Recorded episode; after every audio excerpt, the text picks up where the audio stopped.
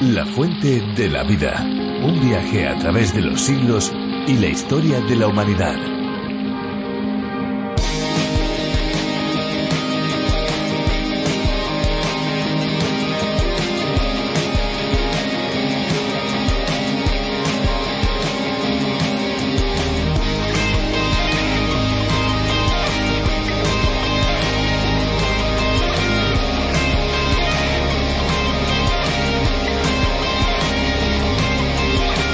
El Danubio es uno de los ríos de Europa que vierte sus aguas en el Mar Negro, formando el delta más extenso y mejor preservado en toda Europa. Sus innumerables lagos y marismas albergan más de 300 especies de aves y 45 de peces de agua dulce. El río Danubio es el segundo más largo del continente europeo tras el Volga. Nace en la selva negra alemana y desemboca en el Mar Negro en Rumanía, con una longitud de 2.888 kilómetros y un caudal medio de 6.500 metros cúbicos por segundo. Aquí estamos, amigos. Un día más, una vez más, un programa más preparados para disfrutar de un tiempo refrescante. Esto es La Fuente de la Vida. Yo soy Esperanza Suárez, que junto con Fernando Díaz y todo el equipo les acompañamos durante esta media hora de radio que también se puede escuchar por internet y en el que, por supuesto, la Biblia es protagonista. La Fuente de la Vida, este programa, es la versión preparada por Virgilio Bagnoni, profesor de Biblia, que adaptó del programa original de John Vernon McGee. Una versión con acento español, pero que conecta con gente de muchísimos lugares. Lugares tan diversos y con tanta variedad de lenguas, de idiomas, de formas y también de alimentos, claro que sí. En España, por ejemplo, es muy típico el jamón, el queso, la tortilla, la paella o el gazpacho, aunque también hay otros muchos platos, claro que sí. También es típico nuestro vino, el cava y otras bebidas que son propias de estas tierras, así como el aceite de oliva, ese aceite rico que acompaña tantos y tantos platos. Pues aquellos que nos escuchan desde otros países también tienen en sus lugares de procedencia, en sus lugares de residencia, platos y bebidas típicas que son muy característicos. Pero hay un alimento, hay una bebida que todos podemos disfrutar por igual, sin importar en qué parte del mundo nos encontremos. Esa bebida es la palabra de Dios. A través de ella podemos acceder al agua de vida que les aseguro nos quita la sed espiritual completamente. Pues sí, Aquí seguimos en nuestro viaje por la Biblia, por la palabra de Dios, aquí en la Fuente de la Vida, descubriendo este maravilloso libro. Antes de pasar a la reflexión de hoy, vamos a poder disfrutar en nada, en breve, en unos segundos, una canción. Y así nos vamos a preparar para alimentarnos un poquito más de las revelaciones que Dios nos ofrece en la Escritura. Son verdaderas joyas. Vamos a escuchar la canción. En un momentito volvemos.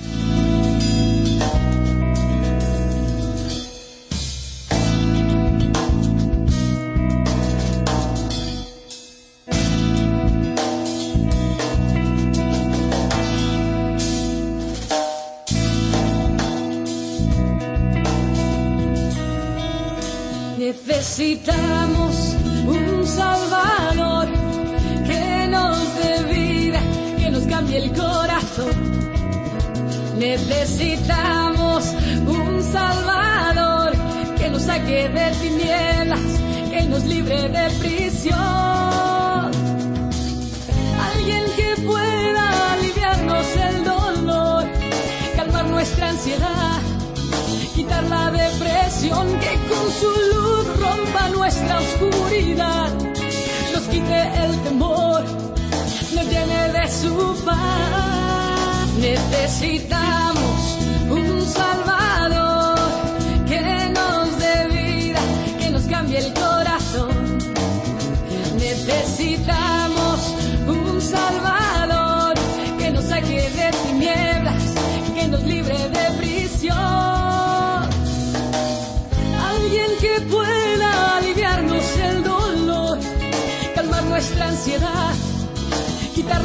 la depresión, que con su luz rompa nuestra oscuridad, nos quite el temor, nos llene de su paz. Solo hay alguien que lo puede hacer, solo hay uno que perfecto es. En la cruz su vida dio por ti y que logres conocerle para que puedas vivir.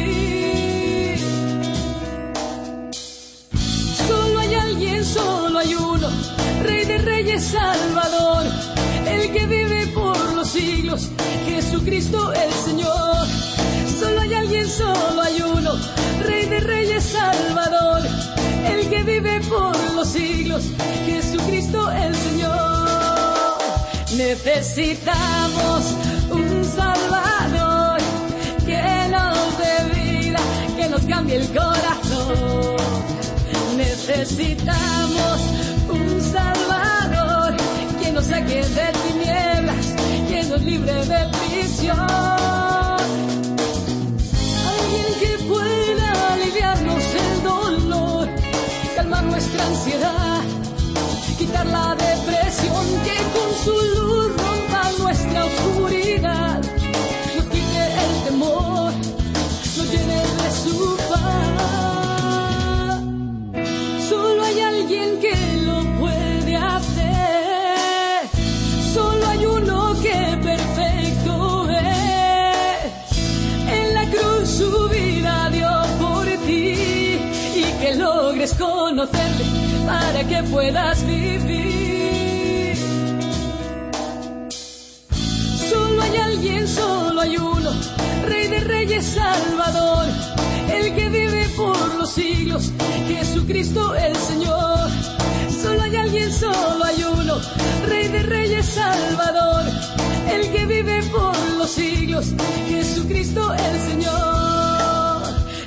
Necesitamos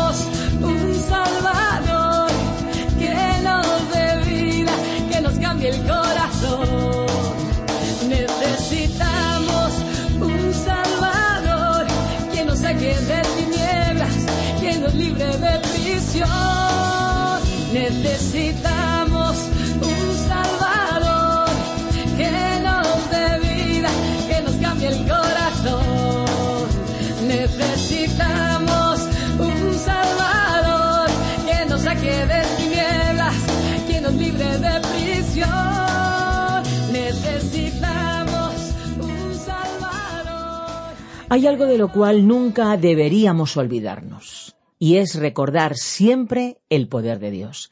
A veces podemos creer que estamos solos, pero cuando seguimos a Dios tenemos al Señor del universo a nuestro lado, alguien con un sentido de justicia perfecto y que no deja, por cierto, la maldad sin su correspondiente castigo. Cuando nos sentimos amenazados y agredidos, podemos recurrir a aquel que da respuesta a todo tipo de amenazas.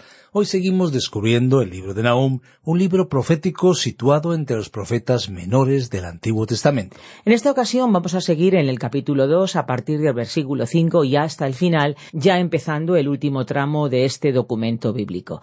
Acompáñennos, amigos, en este viaje por la palabra de Dios. Esperamos que sea de su provecho la reflexión de hoy. Vamos a escuchar a Benjamín Martín, pero recuerden que si tienen alguna pregunta, duda o simplemente quieren dejarnos sus comentarios sobre este espacio, lo pueden hacer en el número de WhatsApp 601 20 32 65. 601 20 32 65. La fuente de la vida. Nahum capítulo 2 versículo 5 al capítulo 3 versículo 1. Continuamos hoy, amigo oyente, nuestro viaje por el libro de Nahum y regresamos a nuestro estudio en el capítulo 2. Vamos a comenzar hoy con el versículo 5. Estamos estudiando una sección donde podemos ver una descripción de la aniquilación de Asiria. Ese es el tema del capítulo 2. En el bosquejo presentado en la introducción, encabezamos esta división refiriéndonos a la justicia y la bondad de Dios. No queremos dedicarle mucho tiempo a los detalles que se mencionan en el resto del libro, pero lo que en este capítulo tenemos, en realidad, es una descripción muy detallada y dramática de la destrucción de Nínive. Toda esta sección era profética ya que fue escrita unos cien años antes de que esa ciudad fuera destruida totalmente. Así es que lo que tenemos ante nosotros es una profecía muy destacada por la minuciosidad de la descripción total de la caída de una ciudad que se consideraba inexpugnable. Ahora, queremos mencionar aquí nuevamente que los breves libros de Jonás y de Nahum van juntos, al cubrir periodos que encajan con las realidades y eventos históricos que tuvieron lugar. Lo que tenemos en la profecía de Jonás no es realmente una profecía, sino más bien un relato de la actividad misionera en la ciudad de Nínive, cuando la totalidad de la población se volvió a Dios y Él los libró del castigo. Pero con el transcurso del tiempo, los habitantes de la gran ciudad se alejaron de Dios nuevamente, volviendo a sus malvadas y perversas prácticas. Entonces, unos cien años después de Jonás, Dios llamó al profeta Naún, y en esa ocasión todo su mensaje fue dirigido directamente contra la ciudad de Nínive. Lo que tenemos en este libro es entonces una vívida profecía de la aniquilación total de la ciudad. Su destrucción será tan absoluta que no fue sino hasta el año 1850 en que la ubicación de Nínive fue localizada y excavada. Se conocía muy poco en cuanto a su antiguo emplazamiento. A través de dichas excavaciones arqueológicas se ha logrado aprender mucho sobre la civilización asiria. Ahora, el versículo cinco de este capítulo dos de Nahum que estamos estudiando dice Se acordará él de sus valientes, se atropellarán en su marcha, se apresurarán a su muro, y la defensa se preparará. El profeta estaba hablando aquí de la destrucción de la ciudad de Nínive cuando los medos la atacaron bajo el mando del rey Ciáxeres. Babilonia en esa época no era el reino más grande, pero se unió en una alianza con los medos y juntos se dirigieron contra esa ciudad. En nuestro programa anterior vimos que los carros rodaban con mucho estruendo por las calles porque eran un modelo nuevo de carros de aquel tiempo que llevaban una extensión, como explicamos, a cada lado de su eje, de manera que podían correr al lado de un carro enemigo y destrozar las ruedas de madera del otro carro y entonces, cuando uno de esos carros perdía una de las ruedas, no podía continuar en la batalla. El reino de Asiria dependía de sus líderes militares, pero a causa de su temor tropezaron y cayeron en el desarrollo de su marcha. Por supuesto, la defensa de la muralla de la ciudad era de importancia fundamental para esta batalla. Y después, Naún continuó describiendo la destrucción total, diciendo en el versículo seis de este capítulo dos Las puertas de los ríos se abrirán, y el palacio será destruido. El profeta predijo aquí que el río Tigris sería desviado hacia la ciudad. En el momento en que se estaba desarrollando la campaña militar, las abundantes aguas de la zona hicieron que el río Tigris alcanzase el nivel de una inundación cuyas aguas arrastraron una sección de la muralla y entonces la ciudad se convirtió en algo parecido a un estanque. Dice este versículo las puertas de los ríos se abrirán y el palacio será destruido. Creemos que los cimientos del palacio fueron totalmente desplazados y que las aguas derribaron completamente el palacio. La historia profana confirmó que esa parte del muro fue derribado, es decir, que esa parte de la ciudad fue tomada por el enemigo. Aproximadamente una extensión de cuatro kilómetros y medio de muralla quedó derribada al costado del río Tigris. Y la ciudad se encontraba a una buena altura sobre el nivel del río, pero al desbordarse en una inundación, las aguas presionaron la muralla causando que ésta se quebrara. Y pareció que el Señor estaba cooperando en la destrucción de la ciudad. Las compuertas fueron abiertas e incluso el palacio fue inundado completamente por las aguas. Ahora, el versículo siete de este capítulo dos de Nahum dice Y la reina será cautiva. Mandarán que suba, y sus criadas la llevarán gimiendo como palomas, golpeándose sus pechos. La traducción literal de este versículo debiera ser la siguiente. Está decretado. La reina es desposada y deportada, y sus sirvientas gimen como palomas, golpeándose el pecho. No sabemos si usted habrá tenido oportunidad de ver alguna vez una bandada de palomas, y quizá observó que cuando las palomas se asustan, cuando todas ellas juntas remontan el vuelo, producen un ruido como si se golpearan los pechos con sus alas. Ese es el ruido que ellas producen cuando levantan vuelo. Y ese es el cuadro que se nos presentó aquí en este versículo. Las palomas citadas en este pasaje se estaban golpeando sus pechos tal como lo hacen las palomas cuando levantan vuelo. Y el ruido que producían era como un lamento, como un gemido. Y se nos ha informado que ese gemido o lamento es como un llamado de amor de las palomas. Ahora en el versículo ocho podemos leer fue Nínive de tiempo antiguo como estanque de aguas, pero ellos huyen, Dicen Deteneos, deteneos, pero ninguno mira. Aquí se nos presentó la imagen de una ciudad convertida en un estanque. Aquí vemos que a los soldados defensores se les había dado la orden de mantener su posición. Pero cuando vieron la inundación que se acercaba junto con el enemigo, decidieron que no era hora de escuchar a sus jefes, a sus comandantes, sino el momento de huir y alejarse de allí tan pronto como les fuera posible. Ahora en el versículo nueve leemos Saquead plata saquead oro, no hay fin de las riquezas y suntuosidad de toda clase de efectos codiciables. Es decir, que se invitó al enemigo a que se apoderara del oro y de la plata y a que se lo llevara todo como botín. El versículo aclara que había riquezas sin fin. Es que esta ciudad tenía muchas riquezas, embellecida con adornos de gran valor. El palacio era en realidad muy hermoso y ellos vivían rodeados de mucho lujo porque habían tenido mucho éxito en la guerra. Y el versículo diez continúa diciendo en su primera parte vacía, agotada y desolada está. Los enemigos se habían apoderado de todo el botín, de la misma manera en que Asiria había traído a esa ciudad el botín de otras batallas, todas esas riquezas estaban reunidas en un lugar y el enemigo entonces pudo localizarlo y llevárselo. Por tal motivo se dijo que la ciudad de Nínive quedó vacía, agotada y desolada. Y continúa diciendo en su segunda parte el versículo diez y el corazón desfallecido, temblor de rodillas. Y cuando las rodillas le comienzan a temblar, eso indica que uno se encuentra descontrolado, aterrorizado, con el corazón lleno de temor.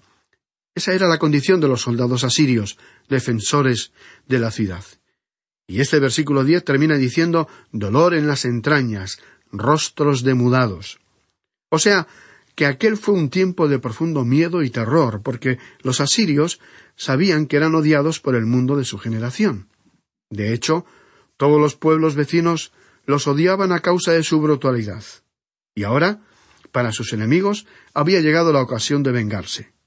Nahum dijo que sus rostros estaban pálidos. Podemos deducir que se vistieron con ropas ásperas y arrojaron cenizas sobre sus cabezas.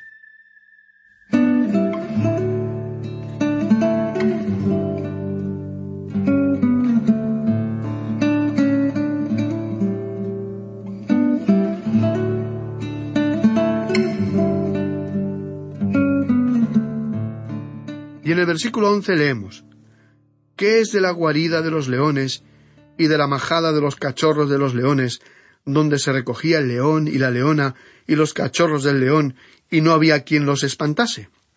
Tanto Asiria como Babilonia utilizaban al león como símbolo de sus imperios. Nahum pudo haberse referido aquí a los verdaderos leones que los asirios tenían allí, o podría haber aludido a sus jóvenes fuertes, porque el león era el símbolo de la fortaleza del reino. En cualquier caso, lo que se quiso decir era que los leones literales, o los jóvenes fuertes de su ejército, ya no estaban. Habían huido o los habían matado. Y el versículo doce dice El león arrebataba en abundancia para sus cachorros, y ahogaba para sus leonas, y llenaba de presa sus cavernas, y de robo sus guaridas. Si el versículo anterior se refería a leones literales, estos habían estado bien alimentados. Pero ese ya no sería el caso. No quedaba nada para comer, porque el enemigo los había despojado completamente, ya fuera que se refiriera aquí al león en forma literal o al ejército. Pero ya no tenían nada que comer, porque todo se lo había llevado el enemigo. Ahora, en el versículo trece leemos Aquí estoy contra ti, dice el Señor de los ejércitos. Encenderé y reduciré a humo tus carros, y espada devorará tus leoncillos. Acabaré con el robo en tu tierra, y nunca más se oirá la voz de tus mensajeros. Observemos la energía de esta declaración. Aquí estoy contra ti. Dios no la pronunció con mucha frecuencia, solo la expresó en este pasaje, refiriéndose a Nínive, y en Ezequiel capítulos 38 y 39. Creemos que esto puede interpretarse como estrictamente literal y también como algo que se refería a los jóvenes. Nos inclinamos a creer que se refería a los jóvenes porque el león era el símbolo de la nación. Con respecto a este pasaje, hablando de Nínive, tengamos en cuenta que era un pueblo que había recibido una advertencia por medio de un mensaje comunicado a Jonás, y como resultado ellos lo aceptaron y se volvieron al Dios vivo. Ahora, cuando alguien tiene la luz de la revelación y la rechaza, se llega a una situación en la que el Señor Jesús, hablando de que el ojo era la lámpara del cuerpo, describió de esta manera en Mateo 6:23 diciendo, Pero si tu visión está nublada, todo tu ser estará en oscuridad. Si la luz que hay en ti es oscuridad, qué densa será esa oscuridad. En otras palabras, si la luz está brillando directamente en los ojos de una persona y esa persona dice que no puede ver, recordemos un incidente que contamos hace algún tiempo de una explosión que tuvo lugar en una mina y que había atrapado allí algunos mineros. Cuando llegó la ayuda del exterior, lo primero que hicieron fue bajar un cable con electricidad para que tuvieran luz los mineros atrapados. Allí entre ellos se encontraba un joven que después de haberse encendido la luz preguntó ¿Y por qué no encienden la luz? Los que estaban con él le miraron sorprendidos porque entonces se dieron cuenta que la explosión le había dejado ciego. Ahora, mientras ellos se encontraban en las tinieblas, nadie se pudo dar cuenta de que aquel minero estaba ciego y él mismo no pudo darse cuenta hasta aquel momento en que los demás reaccionaron, porque allí no había luz. Por ello, que recordemos lo que dijo Jesús. Si la luz que hay en ti es oscuridad, qué densa será esa oscuridad. Estas palabras diagnostican una ceguera espiritual. Esta fue la imagen que Nahum nos dejó en este pasaje. Los asirios habían tenido la luz, pero la rechazaron, y cuando uno rechaza la luz, su responsabilidad es mucho mayor. El versículo trece continúa diciendo Quemaré y reduciré a humo tus carros, y la espada devorará tus leoncillos. Nuevamente, estos podían ser leones literales o los jóvenes fuertes. Creemos que el profeta más bien se refería a los jóvenes fuertes porque el león era el símbolo de la fortaleza de la nación. Y el versículo trece finaliza diciendo Acabaré con el robo en la tierra y nunca más se oirá la voz de tus mensajeros. Esta fue una nota de carácter definitivo. Cien años antes, Dios, en su compasión y misericordia, había salvado a Nínive cuando sus habitantes se arrepintieron y se volvieron a él. Pero el transcurso del tiempo, ellos y sus descendientes fueron cayendo en una tremenda apostasía y entonces Dios iba a juzgarles. Este debería ser hoy un solemne mensaje para aquellos que han dado la espalda a Dios, porque ello implica el juicio total. Y así llegamos al capítulo tres, que lleva por título Justificación de la acción vengativa de Dios. Aquí se expuso la causa que justificó a Dios por la destrucción de aquella ciudad. La destrucción de la ciudad de Nínive fue un ejemplo del hecho expuesto en la carta del apóstol Pablo a los Gálatas capítulo seis y verso siete, que dice todo lo que el hombre siembre, eso también segará. Esto también fue y es cierto, de una nación. Encontraremos que en muchas maneras Dios trata con individuos y naciones de una forma muy similar. Muchos críticos literarios han encontrado en este tercer capítulo una de las descripciones más vívidas que se puede imaginar de la destrucción de una ciudad. No es posible encontrar, en ningún idioma, un lenguaje más descriptivo que este. Leamos entonces el versículo uno de este capítulo. Ay de ti, ciudad sanguinaria, toda llena de mentira y de rapiña, sin apartarte del pillaje. Esta es una descripción de la condición interna de la ciudad.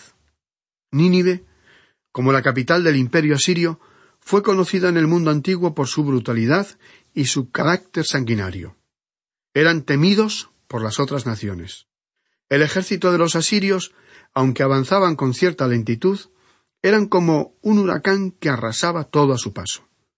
Como mencionamos en otro programa, a veces una comunidad entera llega a cometer un suicidio colectivo antes que sufrir el ataque brutal de los asirios. El versículo añade en cuanto a la ciudad, toda llena de mentira y de rapiña. Eran una nación de la que nadie podía fiarse ni depender. No había cumplido sus promesas de defender a otras naciones, de protegerlas ante un ataque exterior. De la misma forma, no había orden ni seguridad para sus propios habitantes a causa de los robos violentos. Esto nos recuerda la imagen que ofrecen muchas de nuestras ciudades con la inseguridad en las calles frente al robo y la violencia de los robos a domicilio, muchas veces con víctimas. A veces este pasaje parece apropiado para describir situaciones de nuestra realidad actual. Los libros de Jonás y Nahum revelaron que Dios trató con pueblos de todas las naciones, desde los tiempos del Antiguo Testamento. También nos muestran que el gobierno de Dios actúa en los gobiernos de los hombres, y que Dios rechazará el pecado del ser humano, así como puede rechazar a un pueblo. Al leer la historia, vemos a las grandes civilizaciones, una después de otra, desmoronarse y quedar en esa condición de cenizas y polvo, y cada vez más olvidadas ante el transcurso del tiempo. ¿Y por qué? Porque Dios las juzgó. Este libro nos presenta una solemne advertencia, porque vemos que Dios puede abatir a grandes naciones, y este relato, confirmado por la historia, es una prueba de ello. Y la razón por la cual los asirios se comportaban en la forma en que lo hicieron contra sus enemigos, la brutalidad que demostraron, la falta de interés por las otras naciones, la forma en que las gobernaban y los métodos que utilizaban, revelan que la causa era interna, y que allí es donde se encontraba el mal. Y, amigo oyente, pensando en nuestra sociedad civilizada, creemos que, de acuerdo con la Biblia, el hombre no llega a ser un pecador porque peca, sino que él peca porque es un pecador, fundamentalmente dentro de sí mismo. Y ello explica sus acciones. Y bien, vamos a detenernos aquí por hoy. Dios mediante, continuaremos con el estudio de este capítulo tres de Naúm en nuestro próximo programa. Le invitamos, pues, a acompañarnos. Será entonces, amigo oyente, y que Dios le bendiga en el estudio de su palabra.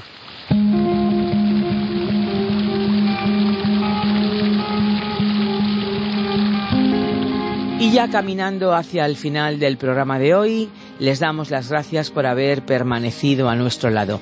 Creo que ha sido bueno escuchar la palabra de Dios y entenderla en nuestro propio idioma, ¿verdad? Pero aunque estamos en la recta final del programa, también queremos cumplir con la promesa que les hacíamos al principio, darles nuestros datos de contacto. Pueden descargarse nuestras aplicaciones a través de la Biblia y RTM 360. Están a su disposición. Y para aquellos que utilizan las redes sociales, les invitamos a seguirnos por Facebook. Simplemente nos tienen que buscar. Si desean contactar con nosotros, nuestros números de teléfono son el 91 422 0524 y el 601 20 32 65.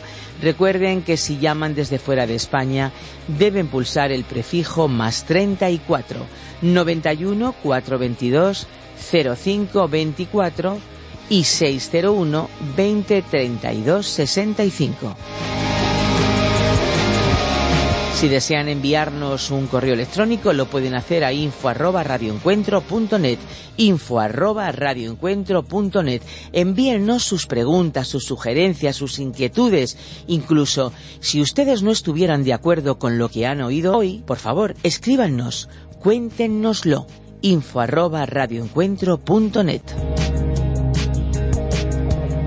Les invitamos también a visitar nuestra web lafuentedelavida.com o bien a descargar la aplicación La Fuente de la Vida que se puede encontrar con el nombre a través de la Biblia. Siga con nosotros en este viaje apasionante por la palabra de Dios. Y así, ya les digo adiós, pero me gustaría que cada uno de ustedes que hoy nos ha acompañado recuerde siempre, siempre, siempre que hay una fuente de agua viva que nunca se agota. Beba de ella.